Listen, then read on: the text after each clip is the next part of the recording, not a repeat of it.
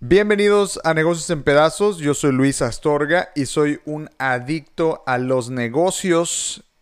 Hoy es martes, primero de septiembre, vamos iniciando el mes, vamos a iniciarlo con todo. Gracias por acompañarme. A los que me siguen en las mañanas en las transmisiones en vivo, que eh, estamos aquí con video, eh, van a poder ver lo que les voy a presentar y es la razón por la que empecé bien tarde hoy Vean esta chiquitita que está aquí. Ella se llama Mika. Mika, saluda. ¿No? Mika es un pequeño pastorcito alemán que llegó aquí a la casa. Entonces, en las mañanas es un lío porque pues hay que limpiarle y hay que darle su comidita y hay que atenderla antes de iniciar el programa. Entonces, pues estamos iniciando. Es la nueva asistente de producción. Mika, saluda. Bueno, aquí está. Les presento a Mika, la nueva miembro de Negocios en Pedazos. Hola. Bueno, lo regreso acá a producción. Bueno, vamos a iniciar con las noticias de los negocios después de presentarles a Mika. Eh, lo que está pasando hoy en el inicio de mes. Gracias por acompañarnos. Vamos a iniciar con lo más relevante en el mundo de los negocios. Y empezamos hablando de nada más y nada menos que de el fisco. De hecho, ayer hablábamos de el SAT y, hemos venido hablando de que están haciendo una buena chamba. Eh, ahora sí que fiscalizando y cobrando toda esta bola de impuestos rezagados, sobre todo con un enfoque con las grandes, grandes empresas. ¿Qué considera el SAT una gran empresa? Eh, cualquier empresa que tiene ingresos eh, por encima de los 1.500 millones de pesos. Eso es una empresa grande para el SAT y ha estado durísimo. Ya pagó IBM, ya pagó Walmart, ya pagó este, también Grupo Modelo, es el último que veíamos con 2 mil millones de pesos. Bueno, pero también hay una parte para todos los contribuyentes eh, mortales, comunes y corrientes eh, que es eh, la devolución del IVA. Y el SAT ahorita está endureciendo un poco el tema de los requisitos para la devolución del IVA. ¿Por qué? Porque también están cuidando las arcas del sistema de administración tributario. No pueden nada más estar devolviendo IVA a lo loco porque se quedan sin lana. Entonces, la devolución del IVA se ha vuelto un proceso complicado para las empresas, afectando su liquidez y poniendo en riesgo su operación. Es algo que dicen los analistas. El sector agroalimentario, por ejemplo, farmacéutico y exportador son los que más se afectan porque son los que llevan mucho IVA a favor. Pero también, ojo, los que estamos en frontera y que tenemos el decreto presidencial del 8% de IVA, es decir, que pagamos el 50% del IVA que se paga a nivel nacional, tenemos IVA a favor si hacemos, por ejemplo, transacciones eh, comprando insumos al 16% y pagamos y cobramos el 8%. Ahí tenemos algo de IVA a favor.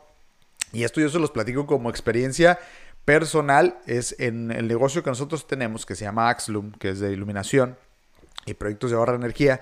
Nosotros todos los insumos, todas las luminarias que hacemos, todos los productos que compramos, los compramos de proveedores que están en el centro del país, pagamos un 16% de IVA, pero cuando vendemos a nuestros clientes aquí en Baja California, vendemos al 8%. Entonces ahí traemos un saldo a favor que de hecho ya hemos recuperado una buena parte de eso.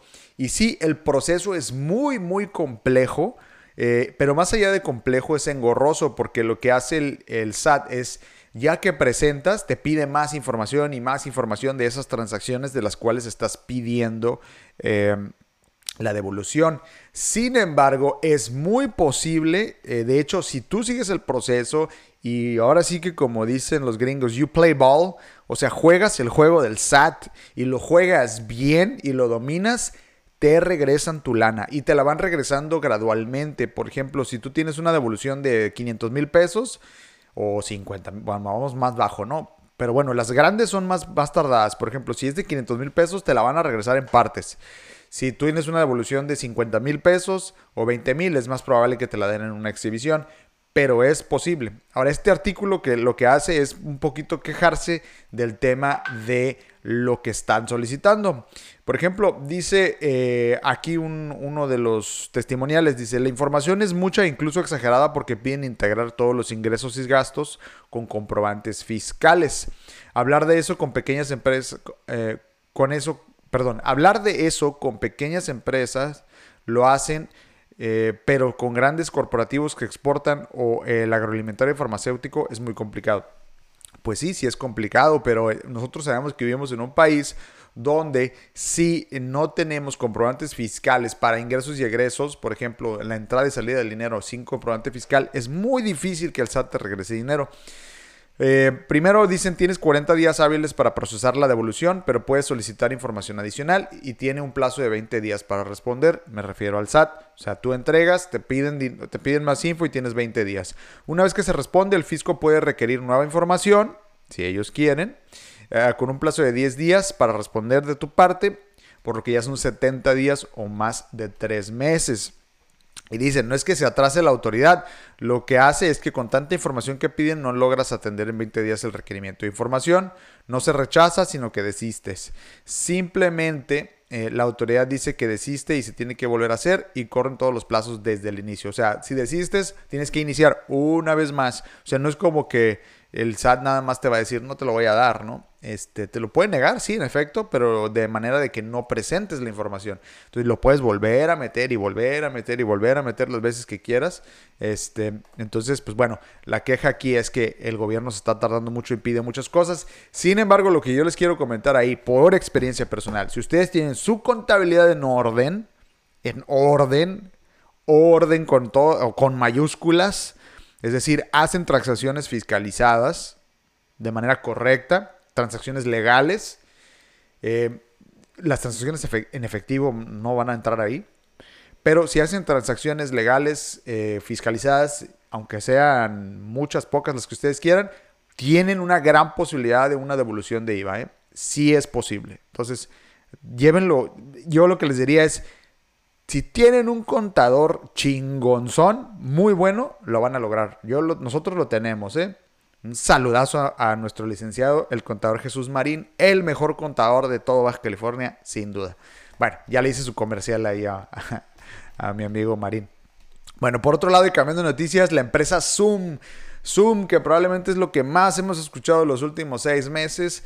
Eh, la empresa Zoom, eh, que ahora ya incluso es un verbo, eh, vamos a hacer un Zoom. Zoom, la empresa de videoconferencias, vio un alza sin precedentes y multiplicó sus ganancias, como era de esperarse, por un 27, perdón, incrementó sus ganancias 27 veces comparado con 2019. Durante la primera mitad de su ejercicio fiscal, la empresa con sede en San José facturó 992 millones de dólares, casi cuatro veces eh, más que los 268 millones de dólares que facturó en 2019 y ganó 213 millones, 27 veces más que los 7.7 millones. Imagínense nada más ser de los accionistas de Zoom, de haber ganado 7 milloncitos, ganaron 213 millones. Una ridiculez lo que ha aumentado Zoom en esta época.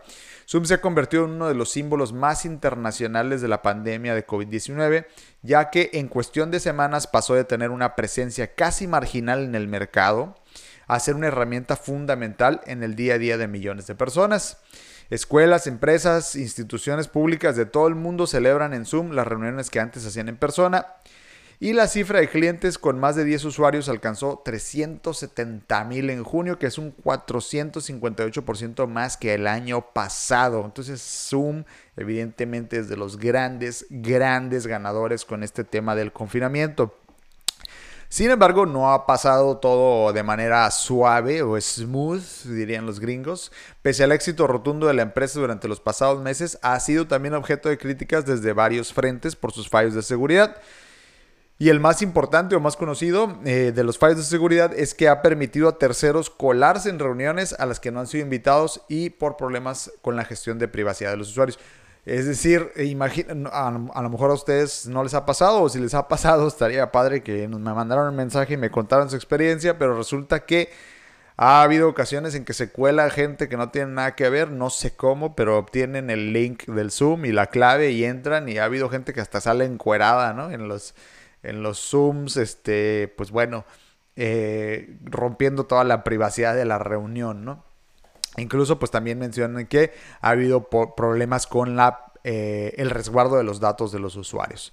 Los buenos resultados de Zoom animaron a los inversores en Wall Street y sus acciones se dispararon hasta un 12%, hasta 40 dólares por título en las operaciones electrónicas posteriores al cierre de los mercados de Nueva York el día de ayer. Entonces, muy importante el crecimiento de Zoom. Hay que ver si va a ser sostenido porque también hay muchísimas opciones y Zoom es de origen chino, entonces eh, puede que, aunque está con sede en los Estados Unidos, por eso no ha estado en el escrutinio del gobierno gringo, pero definitivamente debe de haber cierta preferencia con productos americanos como el de Microsoft Teams. Tengo algunos amigos que trabajan para empresas internacionales y de hecho no pueden usar Zoom, tienen que usar Microsoft Teams porque esa es una empresa americana y como empresa americana pues está aprobada para ser usada. Por otro lado, McDonald's ha, anunciado que retirará eh, colorantes y sabores artificiales de sus productos en México. De acuerdo con la empresa, la iniciativa tiene como objeto acompañar a los cambios de hábitos de consumo de la sociedad, además de mejorar la calidad alimenticia de millones de sus clientes. Pues bueno, no sé qué tanto mejore la calidad alimenticia si siguen comiendo McDonald's, aunque no tenga colorantes, pero ahí está, digamos que una ayudadita. A mí personalmente McDonald's lo como de vez en cuando, o sea, la verdad cada ciertos meses. Y la neta sí lo disfruto un chorro, es como mi gusto culposo.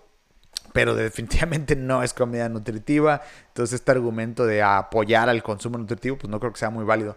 McDonald's México hará el anuncio oficial a través de su videoconferencia que se llevará a cabo el día de hoy, martes, primero de septiembre y que contará con la participación de Francisco Bosch, director general de McDonald's México, Félix Ramírez, director de comunicaciones de eh, la empresa. McDonald's suma esta medida dentro de otras con el fin de impulsar el crecimiento de la marca en medio de una gran competencia en el ámbito de la comida rápida, además de querer brindar mayor transparencia a sus clientes sobre sus productos, apuntó la firma en su invitación.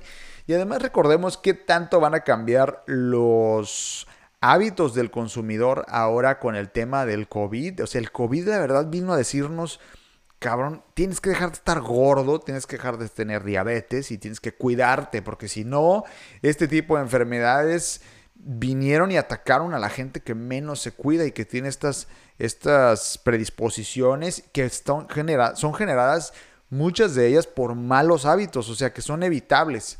Cambiando nuestros hábitos podríamos evitar este tipo de situaciones. Bueno, por otro lado, también cambiando de industria, Huawei podría dejar de producir smartphones y chips por las sanciones que está recibiendo por Estados Unidos, eh, dicen los analistas. La razón sería la pugna que existe entre el consorcio y el gobierno de Estados Unidos que le impediría el acceso a sus desarrollos tecnológicos a partir del 15 de septiembre. El informe de Ming Chi Kuo, el analista, asegura que el mejor escenario para Huawei es simplemente una reducción significativa en su participación de mercado. Sin embargo, el peor de los casos es que la empresa puede dejar de fabricar por completo teléfonos inteligentes para que vean la importancia de tener acceso al mercado estadounidense. Tan solo ese mercado eh, podría hacer que se salgan del negocio de los teléfonos porque el resto del mundo no es suficiente para ellos. En este caso, las acciones de Apple, Oppo, Vivo y Xiaomi probablemente aumentarían para llenar el vacío, ¿no? Oppo es, por ejemplo, una empresa china que compite eh, con eh, Huawei, lo mismo uh, Vivo y Xiaomi, Xiaomi son como el top 5 de las empresas chinas de teléfonos celulares. El gobierno también sumará a 38 filiales de Huawei en 21 países a la lista negra económica de Estados Unidos. Son filiales que producen otro tipo de productos para Huawei o que generan software o hardware que utilizan incluso otras empresas que no son Huawei. Elevando el total de filiales a 152 desde que Huawei fue incluida en mayo de 2019 a la lista negra de los Estados Unidos. Cambiando de tema, eh, el super mega archi requete contra inversionista Warren Buffett invirtió 6 mil millones de dólares en cinco empresas japonesas. El inversionista estadounidense Warren Buffett compró en el último año un 5% de acciones de cinco de las empresas cotizadas más grandes de Japón, con la finalidad, como él lo dice, de participar en el futuro del país a largo plazo. El conglomerado industrial con sede en Omaha, el conglomerado de Warren Buffett, ha invertido estos 6 mil millones a través de su subsidiaria japonesa y los invirtió en las empresas Itochu, Marubeni, Mitsubishi, eh, Mitsui y Sumitomo, cinco veteranas firmas con intereses en diferentes negocios, incluido el de la energía. esta noticia es interesante porque una de las cosas es que Warren Buffett, eh, su perfil, él siempre lo ha dicho, que él solo invierte en empresas que puede entender fácilmente y que sus reportes eh, financieros son muy sencillos de comprender, que no tienen claves extrañas, que no tienen fórmulas inventadas y que no es nada fuera de este mundo. De hecho, Podría decirse que Warren Buffett en realidad es un inversionista bastante conservador. Si no saben quién es, googleenlo. Es, este señor es la eminencia.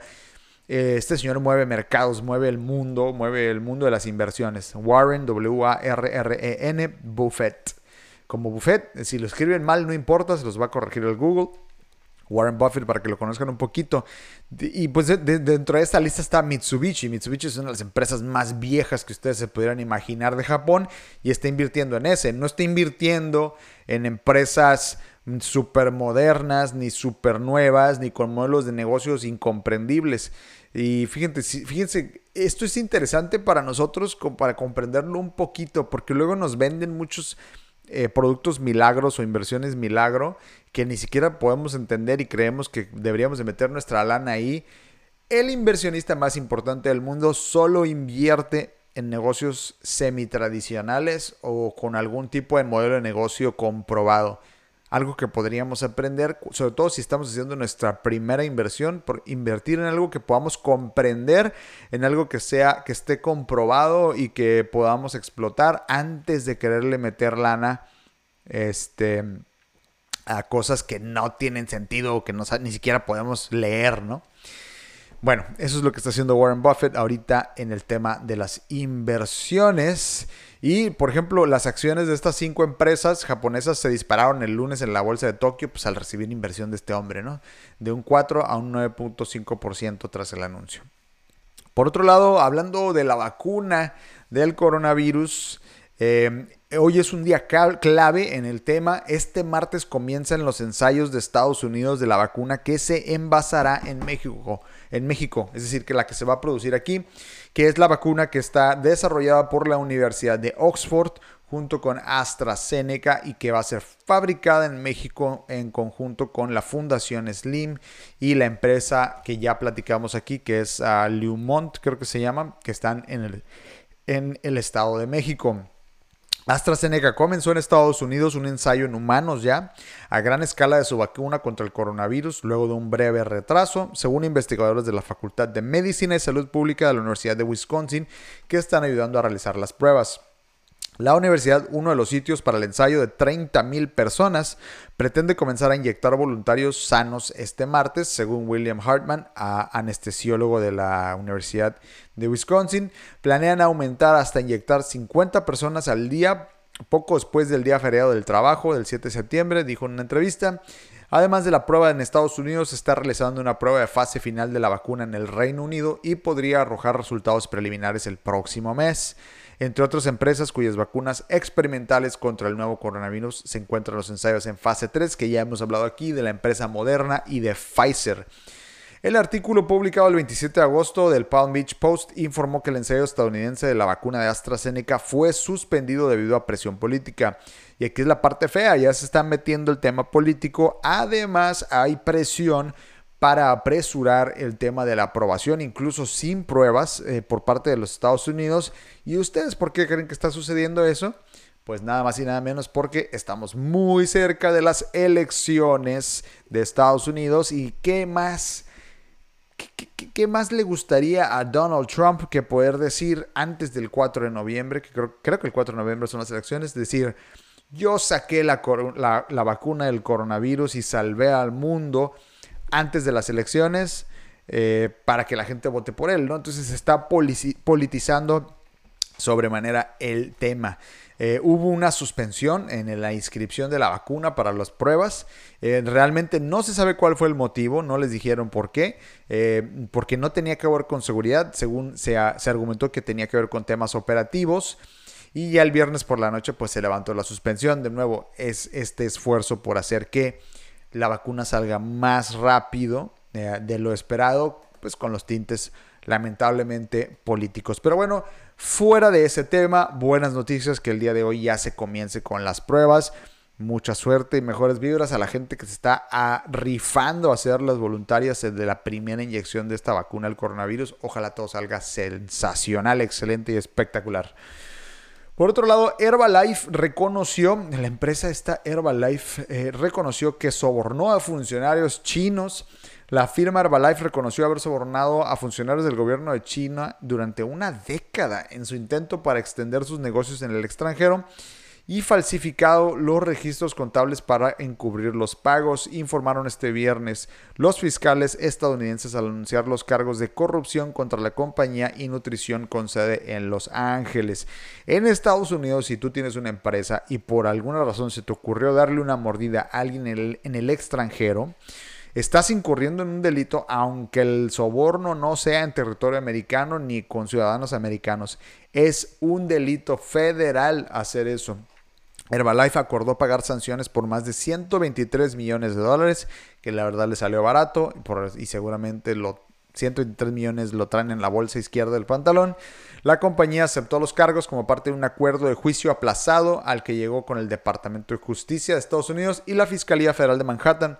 Los cargos fueron, presentados bajo la ley de prácticas corruptas en el extranjero, que es lo que les comento, que aunque estés eh, haciendo el soborno eh, de manera foránea, este, eh, pero estás registrado en Estados Unidos, es un delito federal.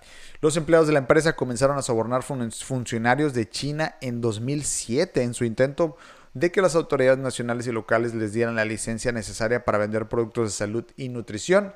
También sobornaron un medio de noticias oficial con el objetivo de eliminar los reportes negativos de Herbalife China. Herbalife registró falsamente los pagos de sobornos como gastos de viaje y entretenimiento. Pues bueno, ahí lo tienen. Hasta en las mejores familias pasan este tipo de cosas.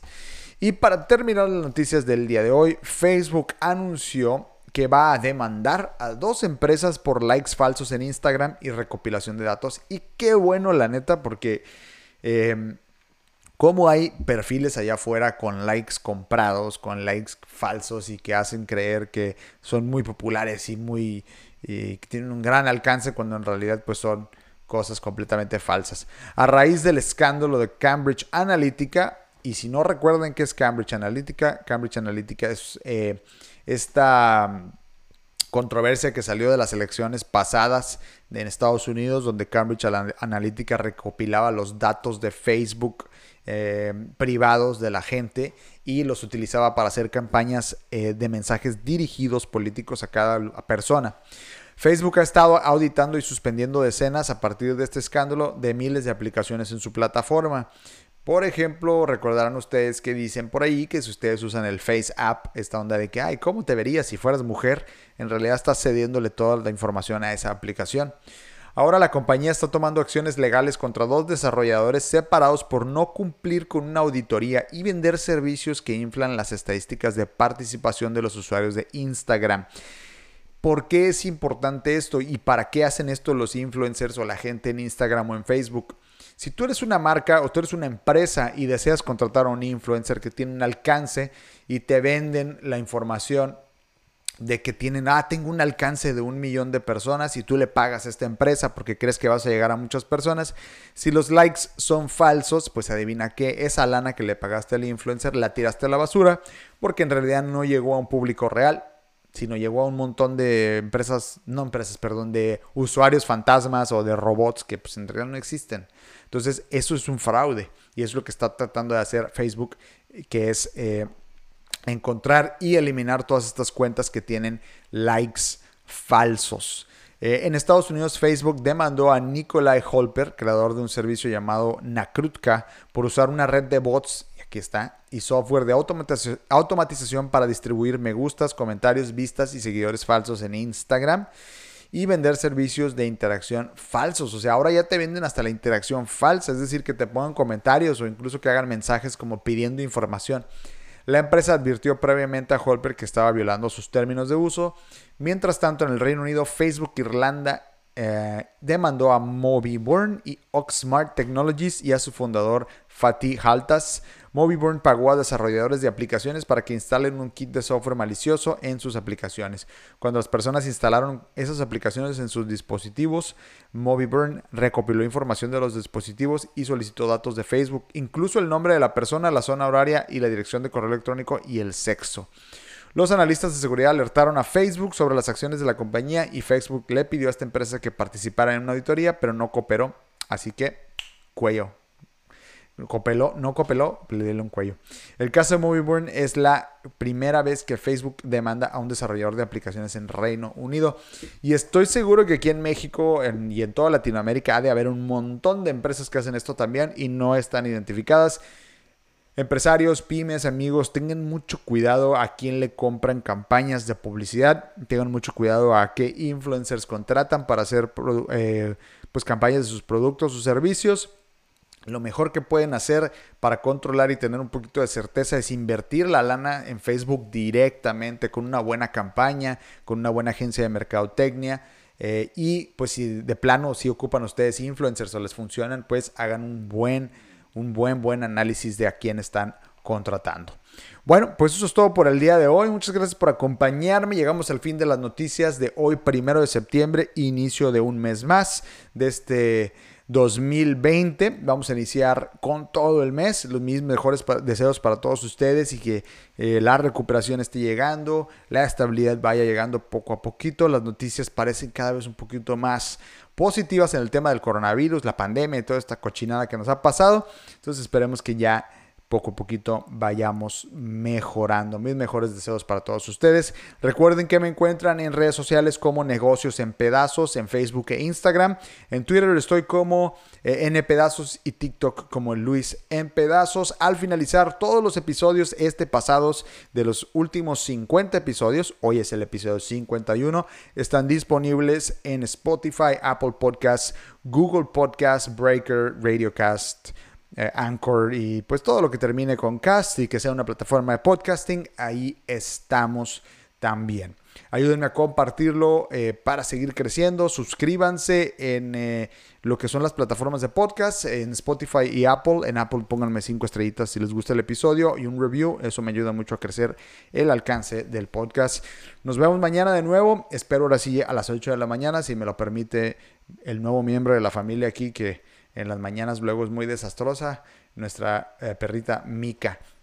Bueno, pues un saludo a todos, pásenla muy bien, excelente martes. Eh, yo soy Luis Astorga, esto fue Negocios en Pedazos y aquí somos adictos a los negocios. Nos vemos mañana.